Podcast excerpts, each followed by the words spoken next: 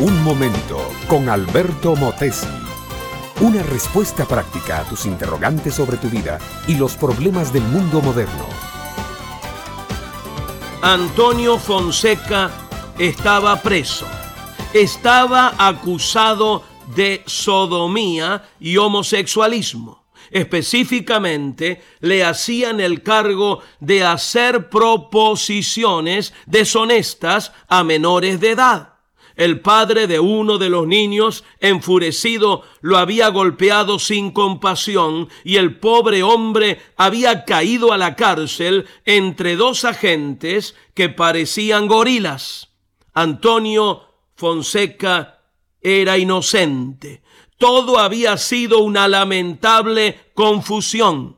El hombre estaba enfermo. Un asma angustiante lo torturaba día y noche.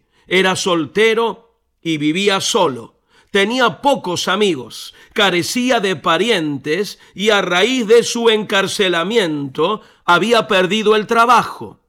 Como era tan pobre y desvalido, ni siquiera abogado fiscal le habían asignado. Lo habían llevado al hospital a causa de su asma y lo habían puesto en una sala especial para reclusos en los sótanos del establecimiento, junto a otros doce penados, todos ellos criminales. Antonio Fonseca parecía representar el último estado del abandono, de la soledad, de la tristeza, de la desgracia.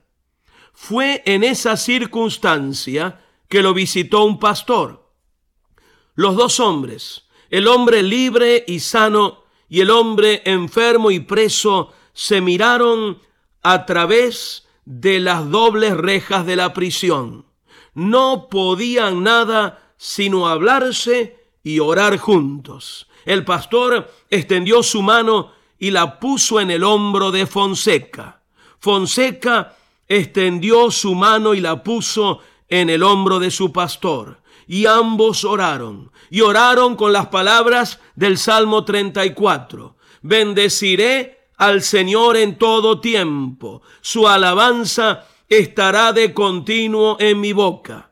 Estas palabras de oración parecían una incongruencia, un desatino, casi un sarcasmo en ese lugar y esa condición pero a Dios hay que alabarlo siempre y la alabanza, mi amiga, mi amigo, siempre cambia la circunstancia. Los dos hombres prosiguieron orando. En Jehová se gloriará mi alma, lo oirán los mansos y se alegrarán. Rodaron otras palabras más del Salmo en esa patética situación y llegaron a estas. Este pobre clamó, y le oyó el Señor y lo libró de todas sus angustias. Terminaron de orar en los cinco minutos que les habían concedido para la visita, pero ambos, el pastor y el preso, sintieron que Dios había recibido la oración y la había contestado. Antes de treinta días se habían solucionado todas las cosas para Antonio Fonseca. Su inocencia había sido probada, su libertad había sido concedida. Un eminente médico de la ciudad le había dado trabajo de conserje en su clínica y el hombre estaba ganando un salario superior al que había ganado antes.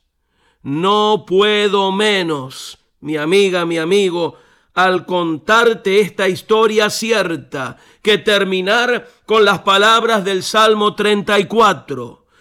Jehová redime el alma de sus siervos y no serán condenados cuantos en él confían. Este fue Un Momento con Alberto Motesi. Escúchanos nuevamente por esta misma emisora. Educación que transforma. ¿Te quieres preparar mejor? Visita Facebook y busca Alberto Motesi University.